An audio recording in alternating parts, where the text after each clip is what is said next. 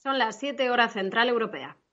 Capital Radio, servicios informativos.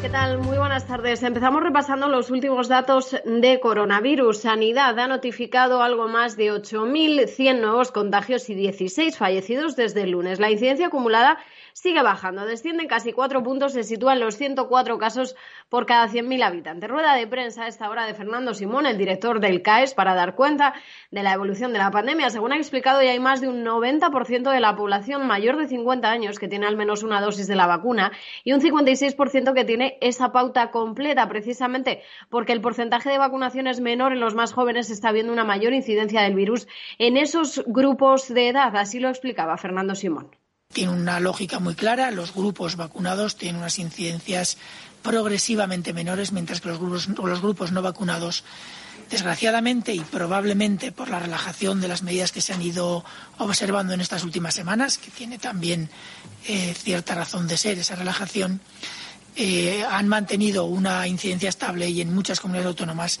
incluso ascendente. Bueno, pues mientras en Madrid se ha adelantado la segunda dosis de AstraZeneca en la población de 60 a 69 años a causa de la variante india. La Consejería de Sanidad ha detectado 18 nuevos casos de esta variante, no asociados entre ellos, que se suman a otros cuatro que ya había confirmados, con lo cual un total de 22 y además esto indica que ya se está produciendo transmisión comunitaria. Es por eso que han decidido adelantar esa segunda dosis de la vacuna de AstraZeneca. También en Madrid, por cierto, que el ocio nocturno va a reabrir hasta las 3 de la mañana con pistas de baile al aire libre a partir del 21 de junio. Como decimos, tendrá que ser solo en espacios al aire libre y siempre manteniendo el uso de la mascarilla. Más asuntos. En el ámbito internacional, España acogerá la próxima cumbre de la OTAN de 2022. Este ha sido el principal anuncio de esa cita del año en Bruselas, en la que el presidente Pedro Sánchez también se ha visto con su homólogo estadounidense, Joe Biden, eso sí, durante 18 segundos. Es el tiempo que han coincidido ambos líderes. Eh, Sánchez quitaba importancia a ese tiempo. Desde el Partido Popular dicen que esto muestra la irrelevancia de España en el ámbito internacional. En todo caso, un encuentro que ha salido según Moncloa tal y como estaba previsto, lo comentaba el propio Sánchez después. No tengo un cronómetro de cuánto me he reunido o no con el presidente de Estados Unidos. Eh, y, fíjese si me ha dado de, sí en la conversación, porque hemos estado hablando precisamente de, reforzar esos lazos eh, que tenemos eh, militares, tanto Estados Unidos como España. Y efectivamente le he trasladado pues mi preocupación sobre la situación migratoria. Seguidamente también hemos conversado, y yo en particular, sobre la situación en Latinoamérica. Y finalmente, bueno, pues le he felicitado también por la agenda progresista. Bueno, un encuentro con sombras después de las expectativas producidas por el Ejecutivo español, pero que se han visto eclipsadas por el anuncio de la jornada, que España va a coger esa cumbre, como decimos, en 2022, la segunda de la historia, cuando se cumplen 40 años de la entrada de nuestro país en este acuerdo. En aquella ocasión, en 1997, los aliados fuimos capaces de demostrar cohesión, pero sobre todo una visión de futuro para afrontar el nuevo eh, desafío estratégico, el nuevo escenario estratégico que se abría tras la caída del muro de Berlín.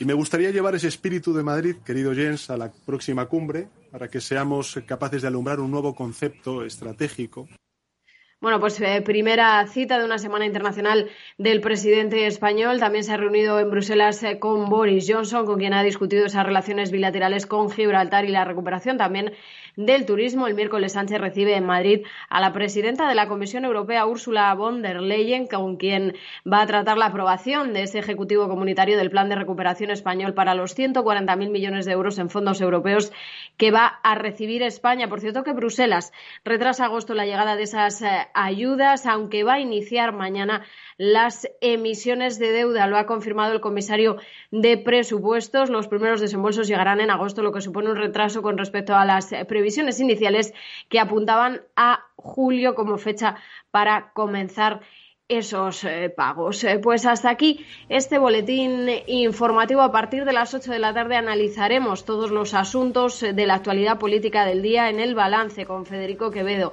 Ahora se quedan con Eduardo Castillo, After Work, aquí en Capital Radio.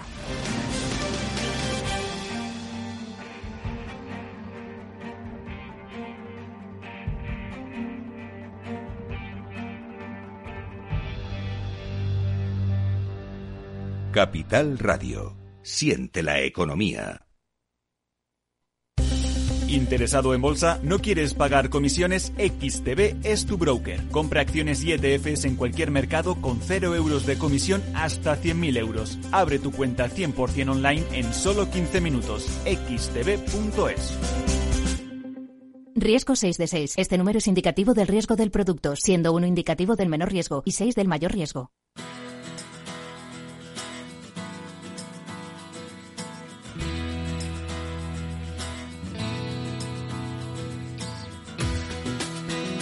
Después del trabajo, After Work, con Eduardo Castillo, Capital Radio.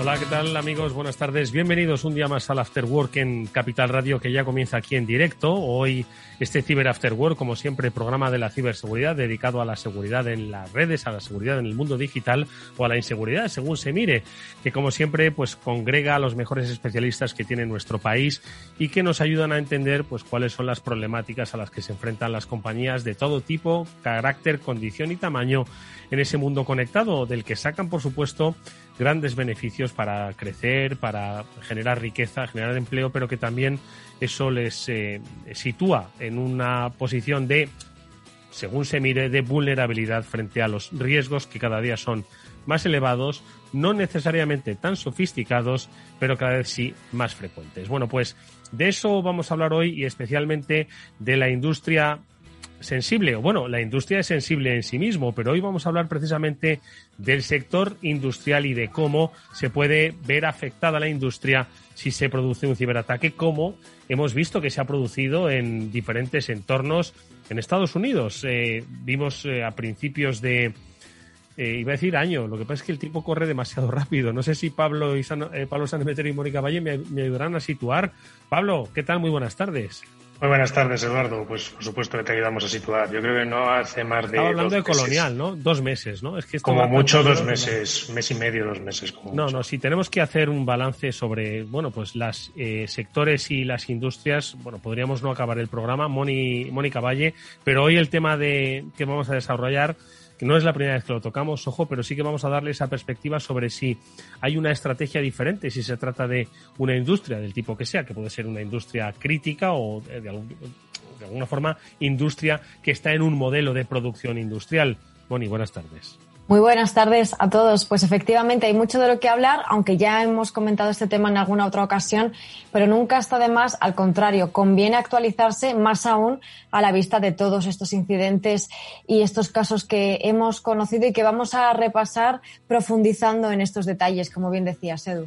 Bueno, pues lo haremos con la ayuda de un especialista, amigo de este programa, Antonio Fernández, al que luego vamos a saludar para que nos cuente él, como especialista en el área de ciberseguridad industrial, pues cuál es el planteamiento, cuáles son, a su juicio, pues los puntos que pues cualquier industria que insistimos pues se dedique a la producción que se dedique pues debe tener en cuenta pues para evitar bueno pues una incidencia ¿no? en sus procesos de producción luego le saludaremos y tomad muy buena nota porque como digo tenemos ejemplos en el horizonte cercano pues que hacen que nadie sea eh, nadie esté seguro eh, pues en este entorno y que hay que bueno que se puede por cierto minimizar. Ojo eh, que no se trata de que esto se produzca el apocalipsis. Bueno luego le preguntaremos a Antonio qué grado de apocalipsis debemos entender. Y por supuesto que seguiremos como siempre alertando de pues las los riesgos que hay no solo en el sector industrial sino en la puerta de nuestra casa, en nuestro ordenador, en nuestro móvil, ¿usáis eh, redes sociales profesionales, los que nos estáis escuchando? Seguro que sí, seguro que hasta estamos algunos de nosotros conectados. Bueno, pues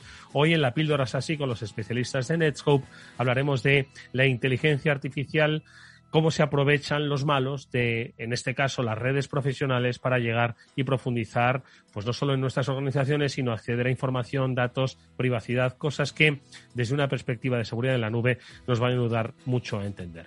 Antes de saludar a Nacho Franzoni, que será nuestro especialista hoy de Netscope, vamos, si os parece, Pablo y Mónica, a repasar un par de noticias que yo creo que además nos van a situar muy bien en los temas que hoy vamos a comentar en nuestro programa. Así que Nada más que eso, bienvenidos, comenzamos. Bueno, y las las noticias que comentamos Pablo Sanemeterio, Mónica Valle, parece que es un poco como lo del Día de la Marmota, ¿no? En el caso del Ministerio de Trabajo, porque fue protagonista hace un par de meses o tres, ¿no? Sobre un ataque que se produjo eh, y que afectó a los servicios del SEPE en una circunstancia, como estamos, y recordarán todos nuestros oyentes del Cyber After Work, en plena circunstancia de la, eh, gestión de los ERTES, eh, pues una crisis económica donde al final la necesidad ¿no? de una eficacia y diligencia de los servicios públicos de empleo pues era más, más necesaria que nunca y se produce eh, un, un, ciberataque que, que, afecta bueno pues a, a, ese al sistema de servicio público de empleo y cuando ya parecía que todo se había pasado bueno pues se recibe otro ciberataque por parte del Ministerio de Trabajo no obstante leo eh, bueno qué es lo que no quiero no quiero adelantar eh, situaciones vamos a contarles a nuestros oyentes un poco en detalle qué es lo que ocurrió y sobre todo, bueno, pues tratar de, explicar por qué ha vuelto a ocurrir, ¿no? Apenas tres meses después, ¿no? Porque eso es una cosa muy interesante, que cuando uno a uno le ciberatacan, eso no significa que no le vayan a volver a ciberatacar en un futuro más próximo o más lejano, aunque ponga los medios para evitarlo. ¿Qué es lo que ha pasado, Pablo? Pues lo que ha pasado es que, pues como en otras ocasiones, eh, el Ministerio, en este, cuando digo en otras ocasiones, es que los ataques no son únicamente el SEPE y el Ministerio, sino que también hoy han sufrido ataques el INE, ha sufrido ataques el Ayuntamiento, de Castellón, la Universidad de Castilla-La Mancha, el Consejo de Seguridad Nacional. Como veis, es algo, digamos, recurrente y que, y que está, digamos, que los malos se dedican a atacar constantemente a ver en cuál de todas sus incursiones tienen éxito.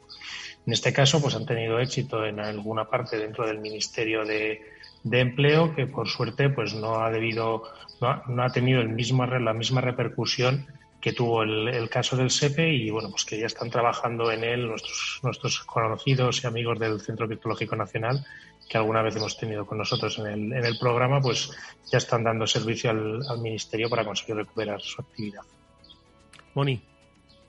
Efectivamente, en este caso, el incidente del, del, mes de marzo, que fue el que afectó al SEPE, fue un ransomware, que ya hemos hablado muchas veces, ¿no? De este tipo de eh, ciberataque, un software malicioso que lo que hace es, eh, una vez que infecta los equipos, cifra la información o bien bloquea el propio equipo a cambio de un rescate económico que, si se paga, se supone que recuperas los datos. Ya hemos hablado aquí del caso del ransomware, de si pagar o no pagar, pero bueno, esta es la, la imagen, ¿no?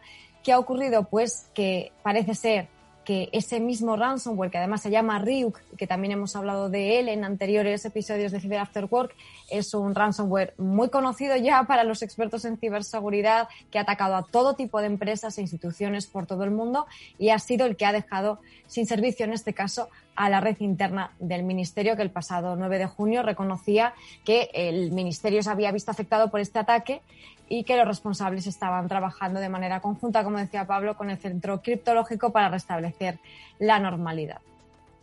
Pero mirad, a mí me llama la atención un, apunte, ¿no? Brevemente que comentemos sobre este segundo ataque y es que en la cuenta de, Twitter del, Ministerio eh, eh, expusieron que tras el ciberataque al, em, bueno, al empleo GOV, ¿no? que es así como se llama la cuenta, ni la seguridad social ni las oficinas de extranjería se han visto afectadas. Dice la atención se presta con normalidad. La parte de inclusión, aún no separada informáticamente del Ministerio, trabaja con el centro, como dice Mónica, para restablecer la operatividad. Es decir, que estamos hablando de que han entendido que hay compartimentos estancos, que lo que se debe hacer es, bueno, pues hacerlo todo operativo. Eso seguro que luego Nacho Franzoni en cuestiones de la nube nos lo dice, ¿no? Pero que hay que ir separando los eh, en compartimentos estancos pues para evitar una propagación y que de alguna forma, bueno, pues eh, los impactos sean, sean menores, ¿no? Pablo.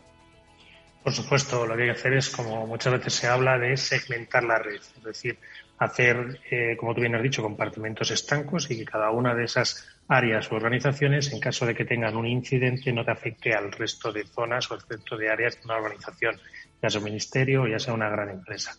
En general, pues es una, una política que lo que te, hace es aislar esas pequeñas zonas. También tengamos en cuenta que, bueno, pues después del caso de, del SEPE, pues un ministerio es un organismo muy grande y ir implantando las políticas de seguridad o las nuevas normas de seguridad pues son cosas que a veces no se hacen en unos pocos días. Bueno, pues eh, ahí queda la experiencia del Ministerio de Trabajo. Otro tema que comentamos antes de hablar de nuestra píldora SASI eh, llama mucho la atención igualmente, porque ¿cuántos de vosotros, antes preguntábamos, ¿cuántos de vosotros usáis LinkedIn? ¿Cuántos de vosotros usáis Slack para comunicaros con eh, ese sistema de mensajería entre, entre empresas? Bueno, pues Slack es protagonista de la siguiente noticia, en la que pues nos hemos encontrado con un ataque que exactamente qué ha ocurrido ha sido en la desarrolladora de juegos, de videojuegos Electronic Arts. Eh, ¿Qué detalles conocemos, Pablo? Pues conocemos que han sido atacada esta conocida firma de videojuegos, Electronic Arts, eh, en la cual bueno, pues los, los delincuentes se, se, jactaban en distintos foros, como puede ser Raid Forums, de haber obtenido eh, ni más ni menos que el código fuente, digamos, de unos juegos estrellas de, fútbol. Eh, según distintos medios, pues el ataque lo que hicieron es pagar por una cookie robada o por tener acceso a una cuenta de Slack robada y a través de esa cuenta de Slack en la cual ya estaban dentro de la organización, pues eh, argumentando un poco de ingeniería social, que muchas veces hemos hablado de cómo las, las personas puedes ir engañando a otras personas, hace, pues decían que habían perdido el, teléfono móvil y le solicitaban un token de acceso a la red corporativa a un técnico de sistemas a través de Slack. Y bueno, una vez consiguieron estar dentro de la red de sistemas de Electronic Arts, pues ya simplemente fue ir moviéndose por distintos servidores, descargándose el código fuente, incluso llegaron a algún servidor de, de compilación con el cual hoy pudieron llegar a, enseñar pues, el nivel de, digamos, a veces de, seguridad o de confiabilidad que se deja en terceras herramientas. En este sentido, pues oye, que un empleado que está desde una cuenta de Slack en general te genera confianza porque no piensas que le han robado la cookie de sesión y a través de esa conversación, pues como puede ocurrir tanto en Slack como en Teams o como en grupos de Skype, donde más o menos conozcas a todos tus compañeros, el, digamos que es como una especie de círculo de confianza en el que quizás no se debería confiar tanto y, y seguir pensando en segundos, terceros factores de autenticación. Mónica. Sí, totalmente de acuerdo con Pablo. Al final yo creo que no se trata de demonizar una herramienta, porque igual que Slack podría haber sido cualquier otra, ¿no? Al final de compartir información, compartir archivos o eh, un WhatsApp empresarial, por decirlo de esta manera, ¿no? Al final aquí lo que se trata es de que los propios empleados, de que los propios usuarios tengamos conciencia de que esas cosas pueden pasar, de que no hay que eh, tener confianza ciega en una aplicación, sea la que sea, sino que hay que estar con eh, la guardia alta siempre pensando que algo así puede pasar. En cualquier momento que veamos algo sospechoso, una actitud un mensaje o un enlace que no nos encaje, un adjunto que eso no debería. Tenemos que detectar ese tipo de cosas y eso pasa por la concienciación. Al final, esto es siempre lo más importante que repetimos, pero es así, esa formación en ciberseguridad de los usuarios, de los empleados, es lo más importante para que los usuarios eh, sean la última barrera que proteja frente a ese tipo de fallos que pueden ocurrir en Slack o en cualquier otro.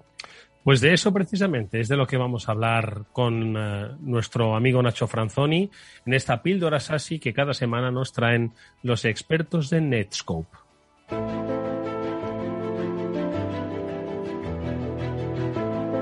Bueno, pues como decía Mónica, esta vez ha sido Slack, eh, puede haber sido cualquier otra porque estamos hablando de generar confianza, de hábitos de consumo, de usos, que es precisamente lo que nos hace bajar la guardia. Nacho Franzoni es especialista de Netscope. Nacho, ¿qué tal? Buenas tardes, bienvenido. Muy buenas tardes, Edu. Muy buenas tardes a toda la audiencia.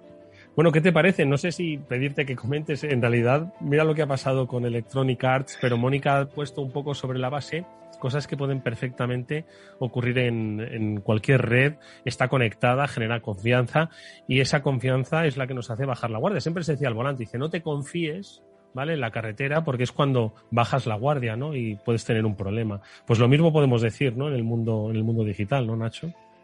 Iba a hacer la broma de que me la has dejado al pie con esto del FIFA y demás. Pero es verdad, esta noticia viene, viene genial pues para, una historia, un, caso real que, que, además viví en primera, en primera persona. Y es que cuando pensamos que esto de que estamos exentos, ¿no? De que, oye, me ciberataquen o que venga alguien el ataque de un ingeniero social, es decir, en ingenierías sociales hay muchos tipos. Es la, como decíamos, puede ser una. Eh, de hecho, yo he recibido más de una llamada más de una vez prometiéndome el horario del moro o que acceda o que dé mis credenciales de cuenta bancaria, por ejemplo. Pero sí que es cierto que hace un par de semanas me, me encontré, me topé con algo que no me esperaba. Y era que eh, tú lo has comentado antes, ¿cuál es la red profesional o red social profesional más reputada, ¿no? La que todos creemos en ella, LinkedIn. Un día, pues aquello de que vas, eh, me conecto, pues mi, mi, día a día, de pronto recibo un mensaje de una persona que me ofrece un trabajo, una oferta laboral.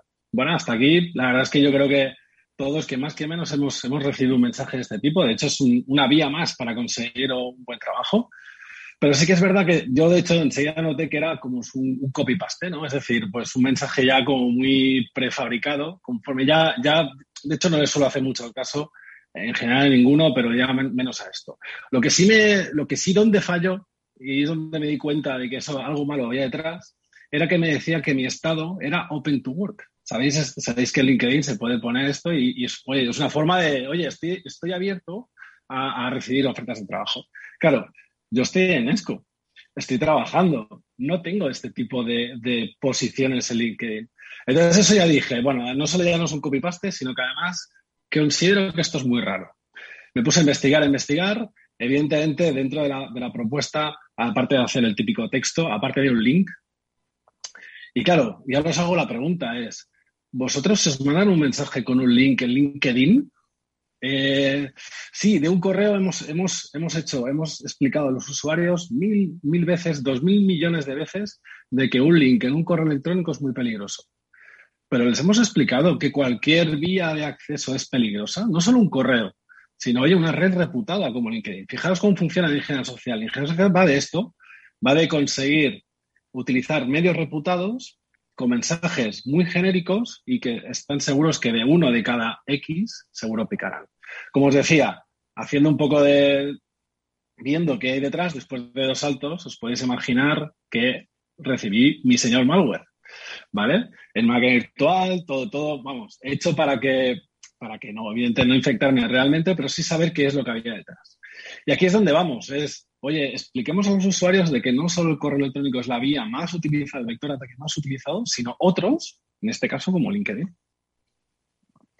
Yo creo que eso eh, es eh, muy significativo ¿no? de los tiempos que corren, eh, sobre todo porque debemos hacer una labor didáctica, tanto la industria como los medios, pero especialmente los ciudadanos, de entender que esto es algo vivo, que la cibercriminalidad es algo vivo, dinámico, que se mueve y que aprende. Y que si de repente ya ve a una sociedad que dice, ojo, que el phishing, que yo no soy de esta compañía eléctrica, sino que soy de otra, pues van a ir al siguiente escalón a hacer el uso habitual que tenemos, ¿no? En este caso LinkedIn dicen, bueno, ¿quién va a tratar?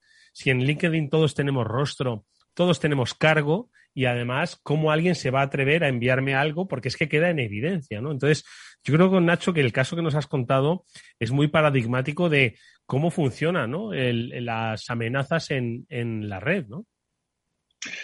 Y al final es cómo, cómo lo podemos proteger. También aquí es donde a mí me ha gustado mucho la palabra clave, la, la ha dicho Mónica antes, es la concienciación es cómo hago para explicarle al usuario el riesgo y que sea consciente de que ese riesgo le pueda afectar a él. Para mí, yo siempre cuando hablo de concienciación hablo de que a veces los usuarios cuando les explicamos, yo creo que a veces más de uno piensa, oye, esto no me va a pasar nunca. Claro, hasta que te pasa. Entonces, desde Netscope lo que hacemos es abogamos por, ya lo hemos dicho varias veces, bueno, en todas las píldoras lo repetimos, tecnología SASE. Al final, tecnología en cloud que hace proteger no solo el usuario, sino también la información. Y a partir de aquí, ¿cómo lo empezamos a maniobrar? Mm, ¿Denegaremos que el usuario acceda a LinkedIn? No tiene ningún sentido. Oye, ¿por qué? Si es una herramienta lícita de trabajo. Mm. ¿Denegaremos que ese usuario reciba un mensaje? No. Lo que sí que haremos será un ejercicio de protección. Es decir, que cuando ese usuario sí clica ese enlace, detrás de, ese, de esa conexión que el usuario está abriendo hacia un tercero, vamos a analizar absolutamente toda esa conectividad, bloqueando evidentemente cualquier acceso que no sea lícito y para mí lo más importante ya no solo es el bloqueo, sino es el mensaje que se le da al usuario. Y aquí viene mucho la parte de concienciación.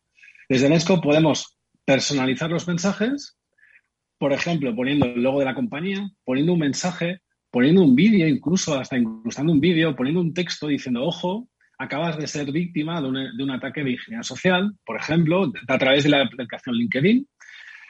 Lo que quiero es que si realmente necesitas esto, yo te voy a bloquear, pero si, lo necesitas, por ejemplo, oye, justifícame para qué tienes que acceder a este enlace. Siempre lo que, se, lo que se premia es eso, no solo es bloqueo, no solo es protección, sino también es educación. Al final, Fíjate, estamos hablando de LinkedIn, pero es que lo ha pasado a EA Sports hace una semana con Slack. Cualquier tipo de acceso ingeniería social que un usuario abra Internet es una puerta hacia una infección. A partir de aquí, oye, el usuario aún así quiere acceder a esa URL. Cuando se descarga el malware, además de los diferentes mecanismos, la estrategia por la que abogamos desde Netscope es la de protección en el cloud. Es decir, toda conexión de bajada, subida que pueda haber de un fichero, sea cual sea, va a ser analizada y bloqueada para, de nuevo, proteger al usuario con su susodicho mensaje diciendo, oye, no solo has picado una vez, has picado dos, y ahora sí que no te voy a dejar continuar y eso sí que lo voy a bloquear.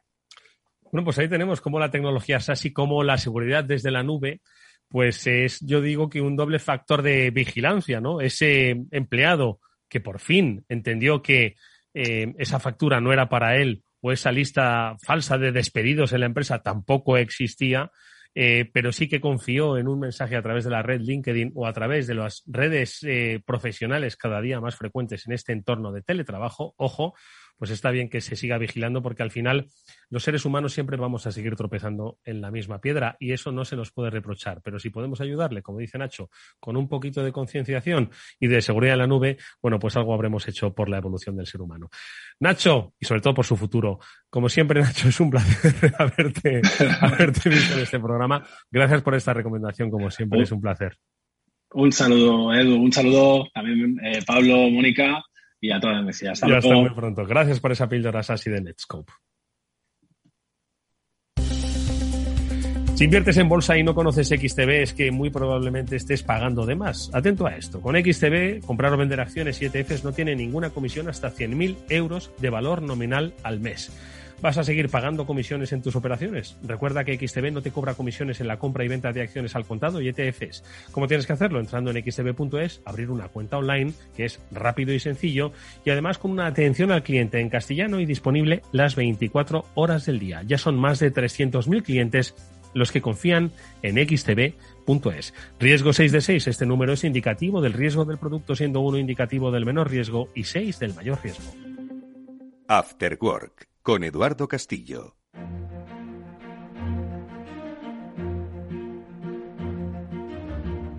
¿Cuál es eh, la lectura que hace nuestro invitado Antonio Fernández de noticias como la de que JBS paga 11 millones de dólares ante un ciberataque que ha sufrido su filial de Estados Unidos? JBS es una productora de carne de vacuno y porcino.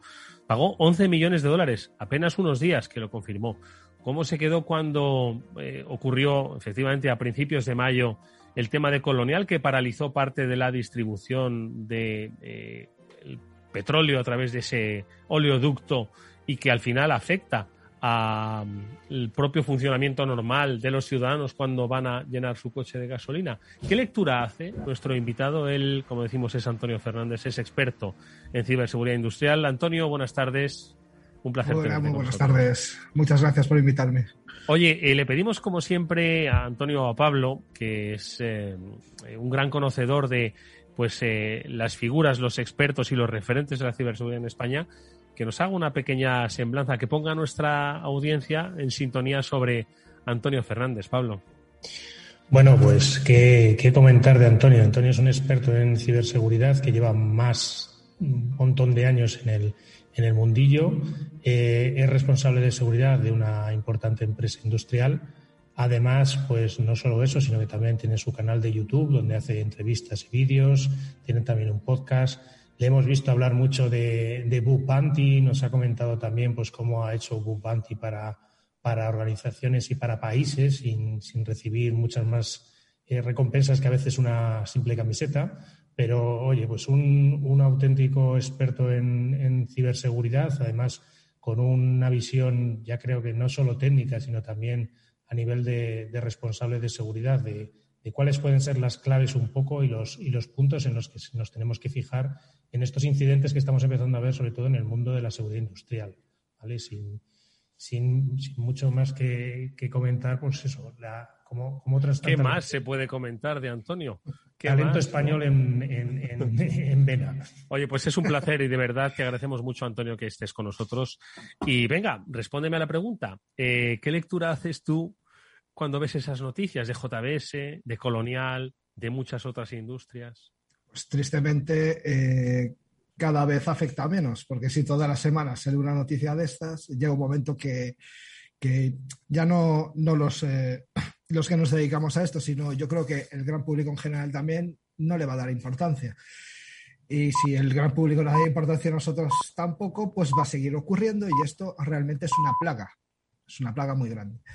En el caso de JBS y Colonial, eh, pues, concretamente me, hace más gracia Colonial, ¿no? Eh, porque parece que le voy a hacer un poco de publicidad a, los compañeros de Netscope, pero lo que utilizaron era un usuario y una contraseña que encontraron en, una, en una dark web, en una darknet, de estas donde se venden y se subastan usuarios y passwords de, la gente, y, se conectaron a una VPN eh, que no controlaban que tenían allí y ya está. Entraron como Pedro por su casa. Eh, no tenía ni segundo factor de autenticación, algo que es pues totalmente eh, necesario y, ya no es ni, necesario, es, es un básico que, todos deberíamos tener. Lo curioso, a mí lo más gracioso de todo, es que seis días después de, que les pasó el incidente, publicaron una noticia, bueno, una noticia no, perdón, una oferta de trabajo que buscaban un responsable de ciberseguridad. Entonces, no sé si les pilló eh, en un cambio o, es que no tenían. Que eso sería bastante más grave. O sea. Igual el que estaba tenía que buscar nuevo trabajo. y al final, Antonio, bueno, muchas gracias por estar con nosotros, un verdadero placer. Em, ¿Dónde crees que ha estado el fallo aquí? Imagino que es una cadena de acontecimientos, pero en el caso, por ejemplo, de Colonial, eh, un fallo en la estrategia eh, de ciberseguridad, de concienciación, ¿qué es lo que ha podido ser el, el detonante en tu opinión? Pues un poco de todo. Eh, si me pongo en la parte de, de de seguridad, sin conocerlo había una falta de presupuesto, seguro. Pero lo hablabais al principio, en entornos IT, la segmentación. La segmentación en, el mundo OT, que es las tecnologías operacionales, como se llama estas, estas cosas de fábricas, eh, es desconocido. No es desconocido, es que no lo aplica. Y esto tiene detrás una, una, explicación. Es porque los ciclos de renovación eh, de, toda la vida, de toda la historia en industria, pues pueden ser de hasta 30, 40 años. Tú cuando haces un desembolso por una, por una máquina, que son varios millones, te viene con un software. Ese software, eh, por requisitos del, del, fabricante, muchas veces no se puede actualizar. Entonces, te puedes encontrar en fábrica eh, XPs, NTs o S2 Warp y, podemos seguir con la arqueología informática. Eh, todo eso en una red plana, es decir, que desde cualquier punto se puede llegar a, otro punto de la red y eso para un ransomware o para cualquier tipo de malware que en plan gusano, pues es gozosísimo, porque puede saltar de ordenador en ordenador. Si a esto le sumamos que tenían una VPN no controlada en el inventario, donde se podía entrar con un usuario y un password, que por cierto, creo recordar que el usuario y el password era por falta de concienciación, porque era un usuario de esa empresa que había utilizado eh, la cuenta corporativa de correo y había utilizado el mismo password que utilizaba en la empresa. Por lo cual, por un leak de un tercero, entraron en tu compañía. Y eso es totalmente eh, concienciación. Faltaba también concienciación en esa empresa. La verdad es que lo que acaba de apuntar Antonio es, eh, es interesantísimo. La industria tiene una particularidad, efectivamente, que en, un, en una empresa, en un despacho de abogados, en, un, en una redacción, pues renuevan los ordenadores de trabajo, ¿no? Y renuevan los software. Eh, pero en una industria eh, renovar una máquina efectivamente es un, bien de equipo pues a, 30 años, ¿no? Esperas que te produzca y mucho 30 años, ¿no? Entonces nos encontramos con dos cosas, ¿no? Uno de ellos, pues que hay cierta, decir obsolescencia, ¿no? Pero sí, en fin, eh, prehistoria, ¿no? En los software que controlan eso y que efectivamente los hacen, bueno, pues totalmente vulnerables. Y dos, eh, por el hecho de que sean quizás más modernas y estén más actualizadas, no dejan de tener el mismo riesgo, porque estamos hablando de IoTs, ¿no? Y de, de máquinas conectadas. Eh, conectadas también a esa ingeniería social, ¿no? Conectados a humanos, que al final, por muy moderna que sea, al final es el, el, operario que está arriba en una oficina con un ordenador conectado a esa máquina, lo que también lo pone en peligro, ¿no? Entonces, entiendo que no es fácil la gestión. ¿Cómo puede ahora mismo entonces Antonio, imagínate una compañía que te está escuchando y dice, pero vale, ¿ahora qué, qué voy a hacer? ¿Voy a cambiar toda mi maquinaria? Es decir, tengo que hacer una una renovación de mi maquinaria. ¿Cómo pueden confrontar este problema que mencionabas? Antes de nada, me has hecho reflexionar. Igual el SEPE era una industria, pero...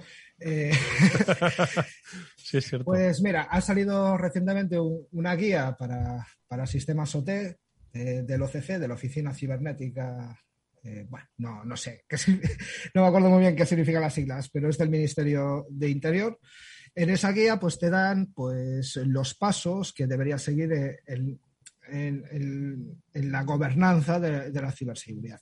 Si nos ponemos técnicos, pues vamos a los básicos. Los básicos sería eh, segmentar totalmente la parte de la industria de la parte. No debería haber comunicación o las mínimas comunicaciones. Ahora entraremos en integración OTIC segmentar una vez dentro cada una de las áreas donde eh, los ordenadores en sí no todos tienen que conectar con todos, ¿vale? Si tú estás al lado de una prensa, hay unos ordenadores para esa prensa, ¿vale? Pues ya está, cierras eso y solo esos ordenadores haces pequeñas islas y luego, pues a través de Firewall los conectas todos. Eh, hay antivirus para Windows XP, hay determinados vendors que venden versiones OT para con listas blancas permitir que solo determinadas cosas se conecten o se ejecuten. Eh, luego existe el virtual patching, que eso es a través de cerrar puertos con algo que está antes, evitas conexiones, por ejemplo, a, puertos que ya sabemos hace tiempo que determinados sistemas operativos son susceptibles de tener ataques a través de la red tienes que buscar una forma que el acceso remoto, porque piensa que no solo son tus empleados, eh, también tenemos muchos proveedores. Estos proveedores también son, una vez más, susceptibles de ser atacados para entrar en nuestra infraestructura. Tienes que garantizarles un, acceso seguro, auditado, eh, y que todos entren por ahí. Y sobre todo, lo más importante es el acercamiento que entre los técnicos que hay en OT y la gente que está en ciber y en IT, por el otro lado, para que lleguen a un entendimiento, porque somos todos parte de lo mismo y todos nos tenemos que, ayudar. Me encantado, me encanta Antonio porque va, ha ido dando algunas pinceladas con los entornos aislados, tener en cuenta que tradicionalmente también los entornos industriales, hasta hace yo creo relativamente poco espacio de tiempo, 15 años o así, no se estaban en entornos totalmente aislados. O sea, era la nave industrial con esa maquinaria y el software, los ordenadores que había ahí no se comunicaban con nadie. Como mucho, bueno, pues se traerían el fichero de pedidos o lo que tuvieran que hacer y ellos actuaban, estaban más o menos aislados. Poco a poco, pues con el tema de Internet y poder mantener estas máquinas en remoto sin que se te desplace un técnico que te pueda costar un dineral entre el viaje, el venir y hacer sus actuaciones frente a hacerlo desde su casa, pues han ido propiciando que estos almacenes antes aislados se vayan eh, conectando más a Internet como bien decía Antonio también, esa conexión tiene que ser auditada para ver realmente que, se esté protegiendo. Pero hay otro punto también que me ha llamado mucho la atención y es que el software de estos entornos industriales muchas veces te imponen las restricciones, como puede ser que no tenga autenticación, que tenga que ser un sistema operativo anticuado y no se pueda actualizar, sobre todo costándole el dinero que cuesta muchas veces. ¿Cómo es posible con todo ese presupuesto que no tengas un plan de actualización o incluso un mínimo usuario y contraseña? Y además le voy a proponer también otra cosa, que es que nos cuente un poco qué es un PLC, si, si lo puede contar para los, para los usuarios Antonio, y cómo eh, cree que se aborda, cómo abordan el problema de hacer backups de estos PLCs precisamente, porque yo creo que de los puntos más sensibles en las industrias eh, en general. Bueno, a ver, para que, para que lo entienda todo el mundo. Eh, sería como un mini ordenador, que en realidad no es un ordenador, es un autómata que le manda las órdenes a, las máquinas. Para estos se pueden programar porque una máquina puede funcionar de, de distintas maneras y actuar en, en las partes mm, que son simplemente controladas por impulsos eléctricos, como podrían ser eh, eh, activadores de todo tipo, tanto neumáticos, mecánicos, hidráulicos. Es decir, es el que da la vida a las máquinas, es como el cerebro de la bestia. estas cosas, pues sí, efectivamente, se tienen que programar y esta programación las hacen humanos, que son nuestros, nuestros técnicos de planta. Aquí, por ahora, bueno, hubo un ataque conocido que es Stuxnet, que afectaba a estas cosas. Y, pocos han visto desde entonces. La cuestión es que realmente sí es importante. No es tan importante porque Stuxnet fue, eh, bueno, es un ataque conocido que pasó en 2010 en, centrales nucleares de Irán, si mal recuerdo. Y, lo que hacían era cambiar la velocidad de unas cosas llamadas eh, centrifugadoras, que no eran lavadoras, sino que eran para separar el uranio, porque hay dos isótopos, el 238 que sirve para energía nuclear y el 235 para bombas. Eh, dan vueltas, el 235 se queda en el centro, entonces lo sacaban. Pues algún país que desconocemos quién es, pero yo creo que es Estados Unidos, dijo no me gusta que este país haga bombas, por lo cual se cargaron acelerando y decelerando estas centrifugadoras.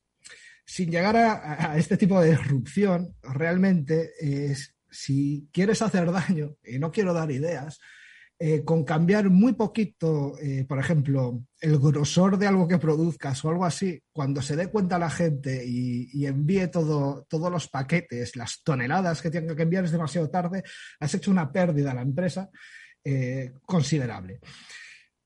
habitualmente estos backups, hay determinadas soluciones, por ejemplo, de, de Endpoint, que te hacen el backup y te leen estos PLCs, es decir, leen la programación que está ahí y cuando hay un cambio te avisa. Eh, está extendido. Lo que pasa es que en general no se le presta demasiada atención. Recuerda, estamos en un sitio donde no están segmentadas las redes. Eh, hay prioridades y esa no, no, es, no es una muy rápida, pero realmente sí, y ya no solo el backup de los PLC, sino de estos equipos Windows antiguos. Eh, busca tu hardware para mantenerlos. Es que ya no hay. Entonces, muchos se virtualizan. Es decir, se crea una máquina virtual en un PC con un sistema operativo más nuevo y se deja ahí. No todo funciona porque aquí en industria, eh, a, diferencia de IT, en IT tenemos eh, confidencialidad, integridad y disponibilidad. Nos importa más la fe, la confidencialidad de nuestros datos. En industria lo que prima es al revés, es la disponibilidad. La confidencialidad de los paquetes no nos importa tanto. Entonces, estos equipos suelen trabajar en tiempo real, en real time. Cuando virtualizas algo, eso se pierde. Eh, hay muchas dificultades ya solo de mantener equipos antiguos buscando en desguaces, por decirlo así, para, para hacer estas cosas. ¿Cómo haces el backup de todo esto? Si está virtualizado, lo sé. Si no está virtualizado, se nos complica. Es, la verdad es que es apasionante, ¿eh? porque hace pensar en que una industria produzca lo que produzca, eh, está sometida pues, a las amenazas eh, geoestratégicas, a las amenazas de mercado, porque al final lo que comentaba Antonio puede ser un caso perfectamente de una competencia desleal que ha dado un paso más allá. Y de, oye, voy a mm, tratar de que todos los productos que va a fabricar este y que le va a costar esto no los va a poder colocar y nadie va a saber, van a achacarlo como a un, a un error de, de cálculo del diseño y nadie va a saber que esto ha sido una manipulación intencionada a través de un ciberataque. ¿no? Y, luego también están sujetos, como no, al robo de información, o bien de patentes, o bien de, todo tipo. Entonces, madre mía, mm, cuando hablamos de industria, da igual que estemos hablando de nuclear, como ponías el caso, cualquier industria es, es, crítico, es crítico para su propia supervivencia, crítico pues para quizás las redes de un país, Antonio. Sí, no, y de hecho, a ver, eh, los operadores críticos y esenciales en este país y en Europa, sí tienen que pasar unas, unas normas, unos mínimos para garantizar que, no pasen cosas que nos lleven a un apagón. Y siempre hay resiliencia y, a ver, hay muchos sistemas, pero también hay un dinero eh, dedicado para hacer estas cosas, más que nada porque si no viene el Estado y te cruje a multas. Entonces, esas industrias están bien, ahora Europa está, eh, todo esto está por, una directiva europea que es la NIS. Ahora Europa está preparando la NIS 2. Así que tranquilos, responsables de seguridad industrial, porque seguramente Europa obligue a muchas más industrias a pasar Va a poner este las pilas, claro. Sí, sí, sí. Entonces habrá que, invertir ahí. Aparte, si me permitís, en los últimos años, 15 o incluso menos, estamos sufriendo la transformación digital, eh, el cambio digital de muchos procesos innovando a través de machine learning y inteligencia artificial, mil cosas. Pues todo esto tiene que ir contra los procesos industriales. Aparece el, otra plaga como ransomware, ¿vale? Que es el IoT. Eh, aparatitos que se enchufan a sitios, que, cómo mantienes eso, cómo lo inventarías, eh, cómo lo metes en inventario, a veces, pues, distintos departamentos aparecen con una idea innovadora y te lo enchufan. ¿Cómo controlar toda, este, esta marea de aparatitos que al final, si el proyecto no va a ningún sitio, se olvidan y si no, luego hay que cambiarlo y volvemos a estar en la vieja diatriba que con los equipos XP es ¿y cómo cambio este aparato? Porque a veces estas startups desaparecen. Entonces, se nos viene otro, otro mundo de problemas encima y aún no hemos, aún no hemos acabado el otro. ¿eh? Moni. La verdad que sí, que vamos de problema en problema y también cada vez evolucionan, ¿no? Y me gustaría saber, Antonio, tu opinión sobre la evolución de este tipo de, incidentes, de ataques a estos ámbitos en particular, eh, industrias, también infraestructuras críticas, ¿no? Que tienen eh, muchas similitudes. Habéis mencionado, bueno, has mencionado antes el caso de Stuxnet, ¿no? Eh, estamos hablando de un, hay un caso bastante particular, muy sofisticado, pero que ocurrió en 2010 y ha llovido, ha llovido mucho desde entonces, ¿no? Hemos conocido muchos casos más o menos mediáticos, pero por ejemplo, eh, se me ocurre el apagón energético en Ucrania, que creo que fue en 2016 o 2017. Este mismo año un ciberataque a una planta, eh, a una central de, de, tratamiento de aguas en Estados Unidos, que intentaban incluso envenenar el agua, ¿no? Este mismo año. Eh, ¿Siguen siendo así de complejos los ataques? ¿Cómo han evolucionado estas amenazas? ¿Crees, Antonio, que van más hacia el ámbito de la geoestrategia, hacer daño, o económicos a ganar todo el dinero posible?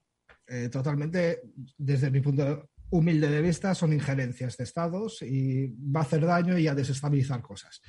Para mí es ese punto. Por eso no estamos viendo eh, más peticiones de dinero. Y en el caso de Colonial, a mí también me, parece un poco extraño todo lo que ocurrió. Eh, se monta Darkseid, hacen el ataque, mm, pierden la pasta. Eh, luego empiezan ese juicio en, el underground de sus socios de, a pedirle el dinero por, por lo que ha ocurrido.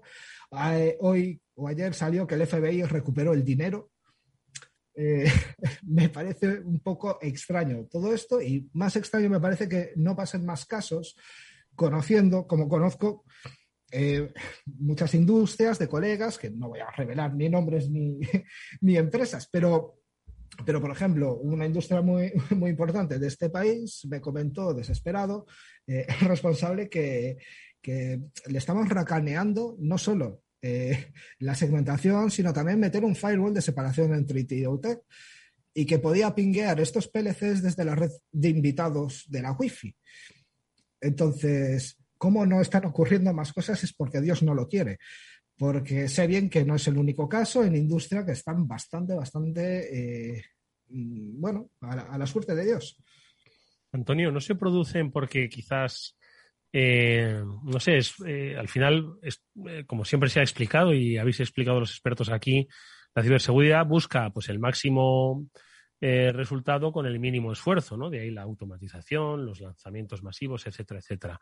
Si no se producen más ataques a industrias críticas o no tanto críticas, o bien quizás es que no los conocemos, pero se producen, o no se producen porque quizás llevan más trabajo y al final los ciberdelincuentes, bueno, tienen que dedicar más tiempo del que quieren hacer porque obtendrían beneficio mayor en otras cosas más sencillas? Eh, por vector de ataque yo te diría que es que los operarios no abren mails, ni ejecutan archivos, ni visitan webs, están trabajando. Quiero decir, están trabajando en su puesto. Entonces, eso pues te libra de un vector de ataque importante. Y segundo, también hay, de, Pensemos una vez más, ¿qué tipo de, sistemas operativos hay ahí? Eh, antiguos. La gente que programa hoy en día eh, el malware no está pensando en estos equipos. En estos equipos el comportamiento de ese malware nuevo muchas veces desborda pila y lo que hace es resetear el equipo, por lo cual no consiguen ejecutar el ataque. Esto es curioso, pero ocurre bastante. Eh, un, propio... utilizar el Eternal Blue, que es el ataque que usó WannaCry, contra un XP, hace un comportamiento totalmente errático. Y por otro lado, eh, no, aquí solo, para mí solo atacan los estados y, quizás hasta que, igual no falta mucho, Dios, Dios quiera que sí, pero eh, los, los, equipos de cibercrimen están más volcados en la IT. Eh, la gente que piensa en OT es gente que está pensando en otra cosa que no sea dinero. Las fábricas podemos pagar mucho, pero hay más oficinas. Hmm. Y una, una, duda, Antonio. Vamos a ver, escuchando Antonio, perdona, digo, vamos a tener que comprarnos todos un, ahí en el rastro, a buscar un, una tarta a que se vuelva loco un virus de estos. Yo tengo un par de ellos por el trastero, seguro que se los puedo, hagamos un acuerdo. y no, yo le quería preguntar a Antonio un poco por, por, ya que estamos viendo la situación actual, ¿Qué es lo que crees que se debe hacer o que deben hacer los responsables de las industrias para que esto empiece a cambiar y, esa seguridad se empiece a aplicar a estos procesos industriales? A ver, yo entiendo que eh, es un paso, es un paso mm, bastante peliagudo porque la mayoría de las industrias, por no decir todas, no paran. Están 24 horas, 7 eh, días a la semana, los 365 días del año. Hacen paradas de mantenimiento igual una, dos veces al año. Eh, recordad, estamos en una línea, en una red plana con las IPs ya puestas. Eh, hacer pequeñas subredes no se hace sin apagar el equipo.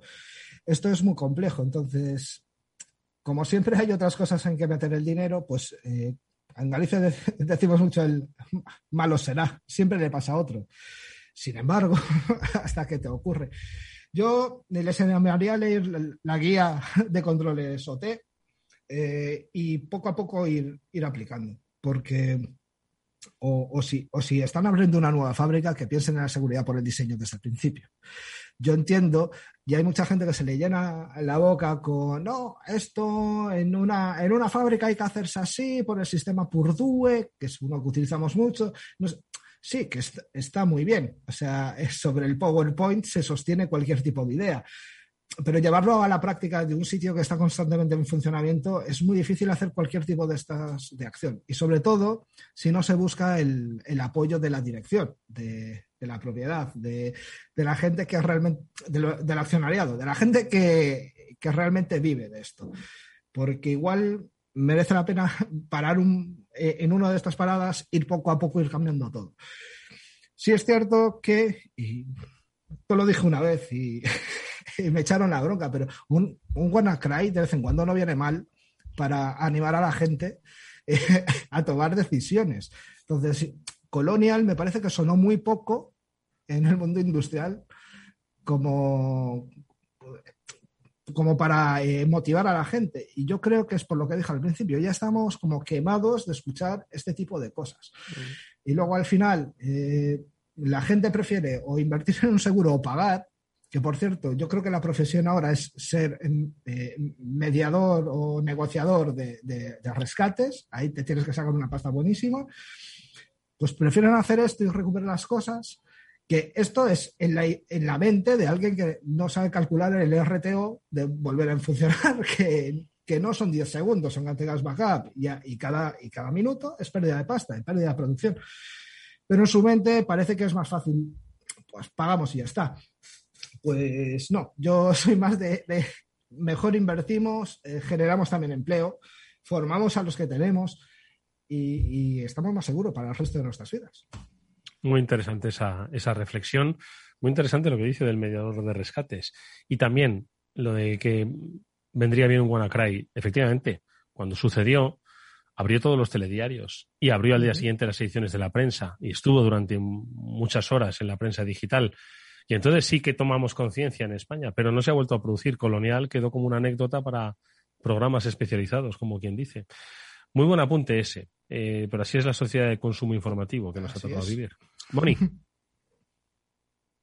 Sí, efectivamente, porque nos tocaba un poco de lejos, ¿no? Pero el problema, y como bien estáis diciendo, es que acabará ocurriendo, porque esto tarde o temprano vamos a tener un colonial aquí, muy cerquita, seguramente. Ojalá que no, pero vamos, todo apunta a que los ciberdelincuentes, cibercriminales y eh, también injerencias de otros países, como decías Antonio, pues están constantemente intentando bien generar presión o bien ganar ese, ese dinero porque están ganando mucho dinero con esto, ¿no? Em, y nosotros hemos hablado mucho en, en de amenazas a organizaciones. Eh, si hablamos estrictamente ¿no? de amenazas de ciberseguridad que puedan afectar a empleados de este tipo de, industrias, ¿no? Eh, ¿Se diferencian en algo los ataques que afectan eh, ya a nivel de ingeniería social y demás, digamos, más sencillos, entre comillas, o son los mismos? Eh, son los mismos, lo que pasa es que, si me, permites, yo creo que la mítica del USB con nóminas eh, funcionaría más en industrias, porque los puertos USB son otra plaga, como aliote. Eh, y bloquearlo es algo muy cultural de las empresas en IT, pues ya se lo hemos metido a todo el mundo. por lo que hablo con la gente de OT, ostras, el USB es difícil de, es difícil de, quitarlo, porque, claro, eh, son redes que afortunadamente muchas no tienen acceso a Internet en algunos niveles. Entonces no se lo pueden bajar. ¿Y cómo te lo pasas de un lado a otro? Pues hombre, con el USB. Y si tienes uno propio tuyo en el llavero, que también puedes usar en casa, pues mucho mejor. Entonces, regalar USBs en el parking yo creo que sería una gran idea. No quiero dar malas ideas a nadie, pero sería una gran idea. Madre mía, bueno, pues yo creo que hemos eh, obtenido muchas lecciones. Me gustaría preguntarle una, última cosa, porque apenas un minuto tenemos. Antonio, yo creo que también una de las cuestiones de, una industria es cuando decíamos de compartimentar, ¿no? Entender dónde está el valor de tu negocio, dónde está en eh, el funcionamiento de las máquinas o en la lista del número de pedidos que te han hecho los proveedores para poder encargarlas a las máquinas, porque ambas cosas son susceptibles de ser robadas, bloqueadas. Entiendo que eh, descubre el valor, ayúdate a descubrir el valor de tu negocio, que igual no solo está en la producción diaria, ¿no? Totalmente. Eh, está en lo que produces. Entonces, también todo, todo esto que decimos tiene que ir acompañando al negocio. No me gusta decirlo, me siento súper mal, me siento sucio, decir alineado con el negocio, pero te tienes que alinear con el negocio y, también de esa manera igual te dan más cosas para, hacerlo bien. No puede ser un stopper. Muchas veces eh, el, no al no al no es como lo de escuchar ciberataques. Cansa y luego la gente se busca la vida por su lado y ahí sí que te ponen en, un riesgo importante. Pues eh, creo que ha sido, como digo, interesantísimo lo que Antonio Fernández hoy ha compartido con todos nosotros, con todos vosotros, audiencia del Cyber After Work. Me gusta lo que ha dicho último de ser un stopper. Creo que cada, cada eh, eh, noticia de ciberataque que se produzca vamos a, a, nominar al stopper del mes, ¿vale? Porque eso significa que alguien, alguien que dijo no y ahí están las consecuencias. No, sin bromas, Antonio Fernández, ha sido un placer escucharte. Ojalá vuelvas pronto por este programa. Espero que industrias y no industrias o empresas que son industrias, aunque todavía no lo saben, entiendan cuál es la importancia que se están jugando con, el tema de la ciberseguridad. Muchas gracias, mucha suerte y hasta muy pronto. Muchas gracias a vosotros, un placer. Pablo y Mónica, nosotros nos despedimos. Ha sido genial escuchar a Antonio y que comparta su experiencia y conocimientos, ¿eh? sin lugar a dudas, ¿verdad? Sin lugar a dudas. Qué mejor testimonio que un responsable de seguridad de un, entorno industrial contándonos pues un poco lo que pasa en el día a día en el entorno industrial y cómo es necesario más presupuesto para prevenir este tipo de ataques. Moni, rápidamente, que nos vamos. La verdad que sí, es un tema interesantísimo y hay que abrir los ojos y hay que estar atentos siempre a todo en cualquier entorno. Gracias Pablo y Mónica. Nos vemos amigos el próximo lunes en el Cyber After Work. Mañana en el After Work, como siempre, hablando de economía. Adiós, adiós.